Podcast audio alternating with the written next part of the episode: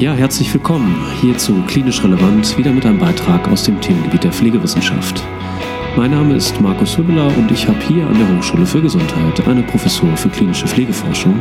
Und ich möchte mit dir heute über das Thema der Urinschau sprechen, quasi also die makroskopische Untersuchung des Urins, die relativ schnell machbar ist und die uns vielleicht ein paar Hinweise dazu geben kann, ob es hier vielleicht pathologische Vorgänge gibt, die wir beachten müssen und uns allgemein natürlich auch darüber informieren, was ist normal, was vielleicht eher nicht und wovon hängt eigentlich die Konsistenz, das Aussehen, ja, die Menge unseres Urins ab. Und das erwartet dich heute in diesem kleinen Podcast-Beitrag und ich freue mich, dass du zugeschaltet hast.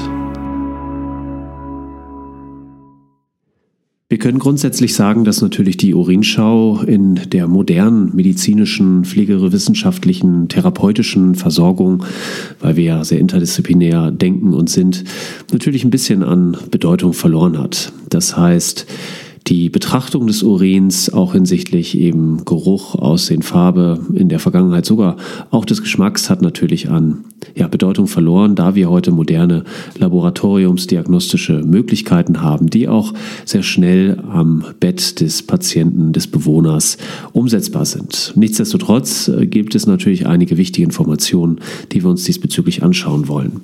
Vielleicht noch ein paar Worte zur Geschichte.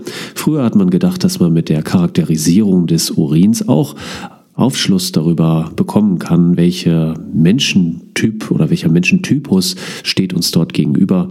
Das ist natürlich äh, Blödsinn und wir haben erkannt, dass das nicht mehr der Fall ist. Aber vielleicht ein kleiner Fun Fact. Man dachte zum Beispiel, dass roter und dicker Harn ein Anzeichen für einen Menschen mit hitziger Natur sei oder auch roter und dünner Hahn, Harn, ein Zeichen für einen Menschen mit hitziger und dürrer, trockener Natur. Oder zum Beispiel auch ein weißer und dünner Harn, ein Anzeichen für einen Menschen mit kalter Natur, also eine Person, die Richtung Melancholie neigt. Das kommt natürlich aus der alten Säftelehre, die uns heute Gott sei Dank nicht mehr begleitet, wir aber trotzdem noch ein paar Informationen aus dem menschlichen Urin ziehen können mit dem bloßen Auge und natürlich insbesondere mittels moderner Laboratoriumsdiagnostik. Vielleicht für dich als Hinweis, die Möglichkeiten der modernen Laboratoriumsdiagnostik sind noch nicht vollständig ausgeschöpft. Wir wissen, dass zum Beispiel etwa 3000 verschiedene Inhaltsstoffe im menschlichen Urin nachweisbar sind, also im Urinmetabolom. Und davon sind auch viele exogener Natur, das heißt äh, Stoffe, die der Mensch aufgenommen hat und dann wieder ausscheidet. Und hierzu gibt es eine ganz interessante Studie, die über viele Jahre lief, die wir dir auch verlinken auf unseren Shownotes, die du auf klinisch relevant findest auf unserer Homepage. Also einfach mal vorbeischauen und googeln, wenn dich das interessiert. Und davon nutzen wir aber nur einen geringen Teil natürlich in der modernen Laboratoriumsdiagnostik. Wir nutzen etwa zwei Dutzend davon und die dienen uns natürlich zum Nachweis oder zur diagnostischen Unterstützung bei Erkrankungen der ableitenden Harnwege, das ist klar, oder auch zum Beispiel der Niere, der Leber oder auch bei Störungen des Kohlenhydratstoffwechsels oder zum Beispiel auch bei Harnsteinleiden, die wir auch mittels ja eben entsprechender Urinproben nachweisen können, die dann auch im Labor näher untersucht werden, beziehungsweise auch schon Bedside, wie wir das ja nennen, auch mittels Urinsticks, auf die ich dann nochmal eingehen werde im späteren Verlauf des Podcasts. Das bringt uns letztendlich auch zu der Frage, was können wir denn erreichen mit einer makroskopischen Untersuchung? Das heißt, wenn wir uns den Urin so anschauen. Nun, grundsätzlich ist es ja, oder können wir es als Art Screening-Verfahren sehen. Das heißt, wir schauen, ob Auffälligkeiten da sind und sofern Auffälligkeiten da sind, lohnt sich natürlich häufig auch ein vertiefender Blick. Und der kann dann eben mittels äh, der entsprechenden Diagnostik im Labor vorgenommen werden, beziehungsweise natürlich mit ärztlicher Durchführung, aber das Screening hilft uns natürlich insbesondere Probleme frühzeitig zu erkennen und darauf eben entsprechend reagieren zu können. Wir wollen natürlich auf Basis des Screenings dann entsprechende Maßnahmen einleiten, die eine vertiefende Diagnostik überhaupt ermöglichen. Und dafür können uns die makroskopische ja, Urinschau eben dienen. Vielleicht noch ein paar physiologische Grundlagen.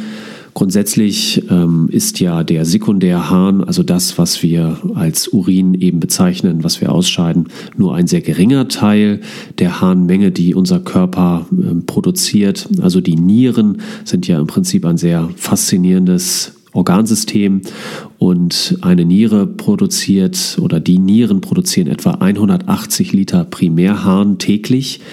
Wir haben ja circa eine Million Nephrone, die dafür verantwortlich sind und 99 Prozent, also ein sehr, sehr großer Teil, fließt natürlich wieder in den Körper zurück, wird also reabsorbiert und nur ein sehr geringer Teil dann schlussendlich ausgeschieden, also circa 1,8 Liter pro Tag.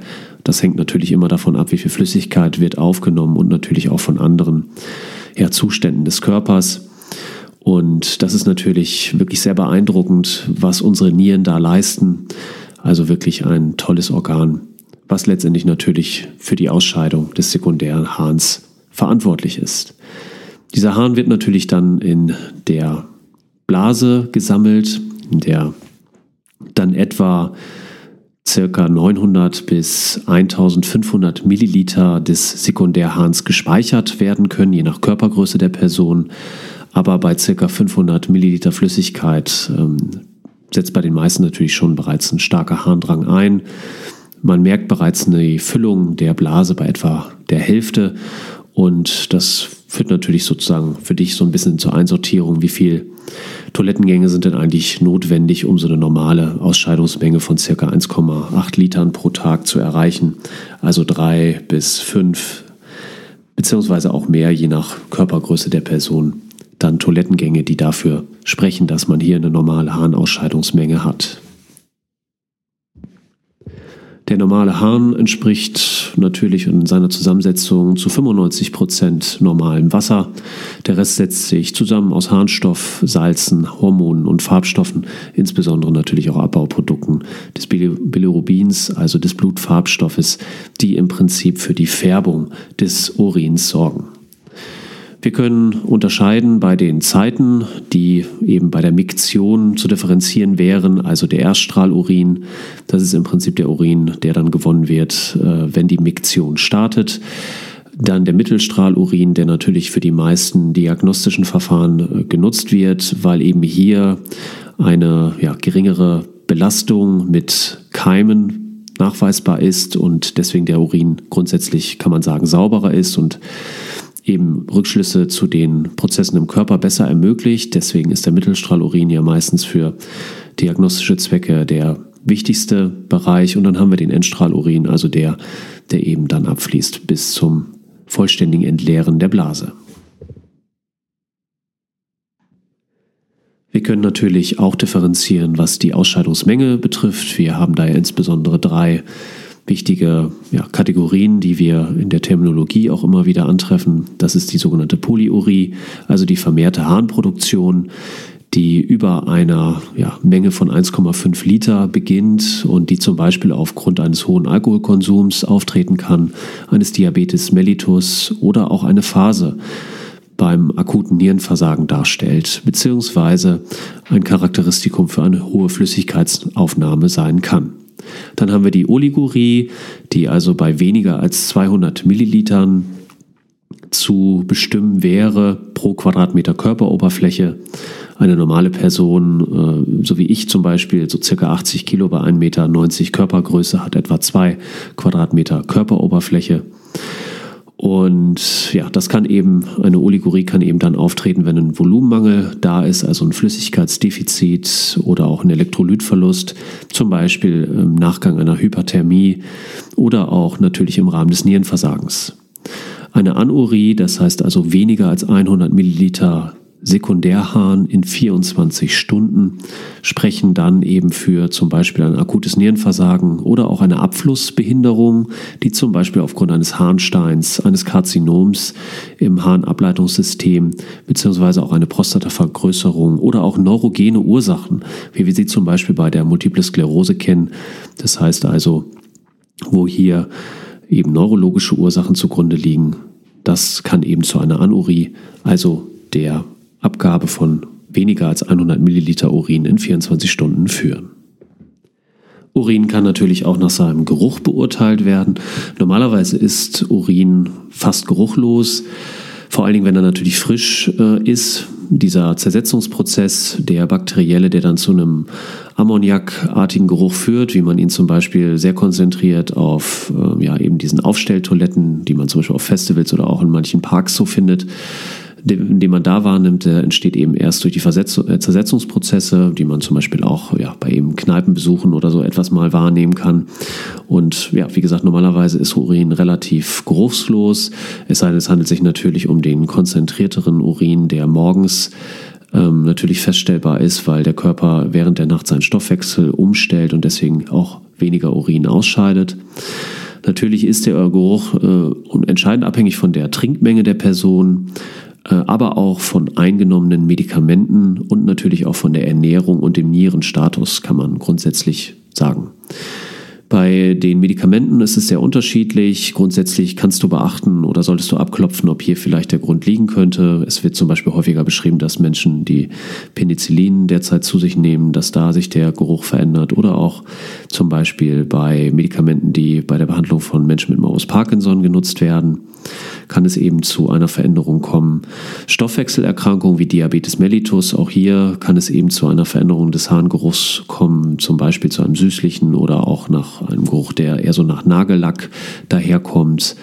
Ebenso natürlich auch Genussmittel wie Alkohol verändern den Harngeruch natürlich auch Spargel oder auch Knoblauch und ebenso auch die ketogene Ernährung, die ja zum Teil, ich weiß nicht, ob es immer noch so ist, aber auch ein großer Trend war. Auch hier kommt es eben zu einer Veränderung des Uringeruchs, der darauf zurückzuführen wäre zum Teil. Es kann natürlich ebenso ein Hinweis sein, wenn der Geruch sehr ja, fischig zum Beispiel daherkommt, dass eine Chlamydieninfektion äh, vorliegt und Nierenprobleme allgemein können zum Beispiel sich bemerkbar machen, wenn der Urin stark nach Ammoniak oder Hefe auch riecht. Das heißt, grundsätzlich ist Urin eigentlich ähm, ja eben geruchslos fast. Und wenn hier Auffälligkeiten bestehen, gibt es eben mögliche Ursachen, die du dann abklopfen kannst, wie zum Beispiel Medikamente, die die Person aufnimmt, die Trinkmenge, die ähm, Nahrungszusammensetzung, eventuell Nierenprobleme, auch Infektionen der Harnwege können eben einen Grund darstellen und dann sollte man durchaus aufmerksam sein.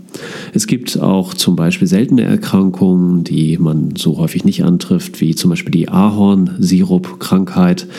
Hier berichten die Personen, dass der Urin nach Ahornsirup, Maggi oder Curry beziehungsweise auch nach verbranntem Zucker riecht und das ist ähm, eine vererbte, autosomal rezessiv vererbte Erkrankung, die sehr selten vorkommt.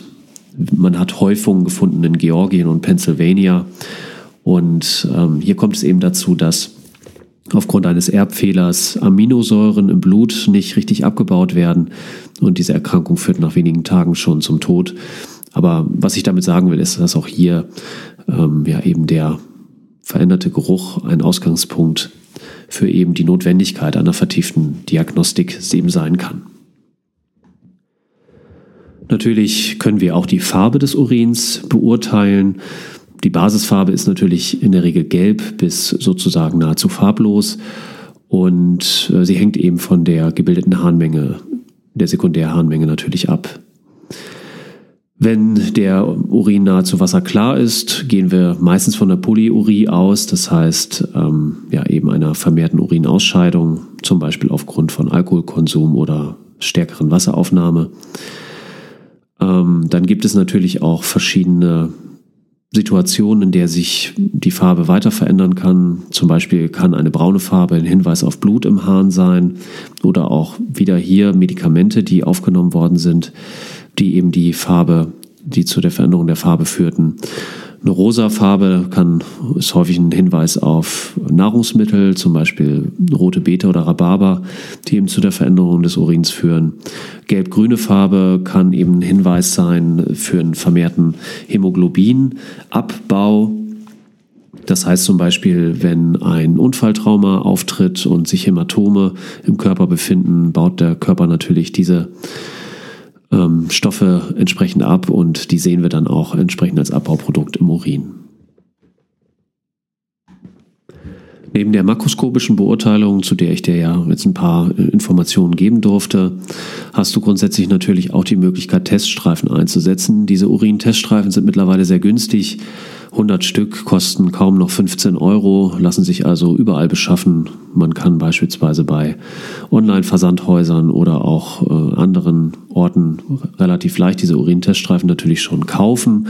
Und diese Teststreifen sollten in der Regel 10 Parameter abklopfen, zum Beispiel Glucose, Bilirubin, Nitritgehalt. Äh, Keton, Protein, äh, Menge, Leukozyten, den pH-Wert allgemein oder auch den Blutnachweis. All das kannst du mit diesen Urinstreifen, die meistens eine Zeit von circa so zwei Minuten brauchen, um eben die entsprechende, dass sich die Farbfelder, die du dann darauf findest, ähm, ja entsprechend komplett darstellen.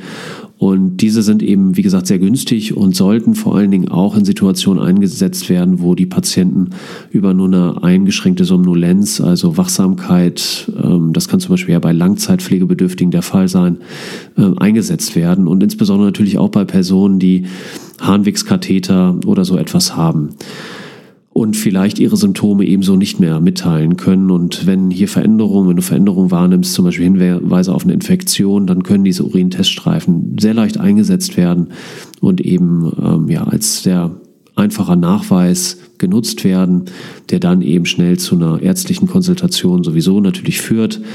Aber ähm, was ich damit sagen will, ist, es ist eigentlich immer sehr hilfreich, ein paar Teststreifen ähm, ja, zu nutzen oder vor Ort zu haben, um diese dann gegebenenfalls bei Auffälligkeiten einsetzen zu können, weil sie eben heute schon eine sehr einfache und kostengünstige Methode sind, um zehn Parameter in der Regel des, ja, des Urins hier nachweisen zu können, beziehungsweise der Zusammensetzung des Urins nachweisen können und damit eben, wie gesagt, eine wertvolle diagnostische Hilfe eben sind, die sehr leicht einsetzbar ist. Vielleicht noch zu einer letzten wichtigen Frage, die ja auch manchmal für Unsicherheit sorgt, ist der Urin steril oder nicht? Wir wissen, dass wenn wir die Blase punktieren, das heißt also ohne die Harnröhre passieren zu müssen, bereits den Urin entnehmen, dass auch hier ein Mikrobiom nachweisbar ist. Das heißt, eine Bakterienbesiedlung, die aber sehr, sehr gering ist in der Blase. Die ist völlig normal. Ähm, die ist meistens mit einem Standardlabor gar nicht nachweisbar, aber mit entsprechenden Methoden zeigt sie sich eben doch. Das heißt, wir können nicht von einer kompletten sterilen Umgebung ausgehen und schon gar nicht, wenn der Urin miktiert, also die Miktion äh, eben, also wenn der Urin auf normalem Wege ausgeschieden, ausgeschieden wird, denn da passiert er natürlich die Harnröhre und ist dementsprechend bakteriell belastet und daher eben nicht mehr steril. Das vielleicht so als grundsätzliche Einordnung. Die Bakterienbelastung innerhalb der Blase ist zwar sehr, sehr gering, aber sie ist dennoch nachweisbar und damit ist steril eigentlich nicht der richtige Begriff für, für den ja, pathologisch unauffälligen Urin, den wir so wählen dürfen oder können. Damit bedanke ich mich recht herzlich für deine Aufmerksamkeit. Ich hoffe, du konntest ein paar Informationen zur Makroskopie bei dem menschlichen Urin mitnehmen. Ähm, ja, wir freuen uns auf einen Webseitenbesuch. Schau dir doch mal die Shownotes an. Vielleicht interessierst du dich ja für die Studie, die ich ja eingangs noch nannte. Und ja, wünsche dir eine gute Zeit, bleib gesund und bis bald.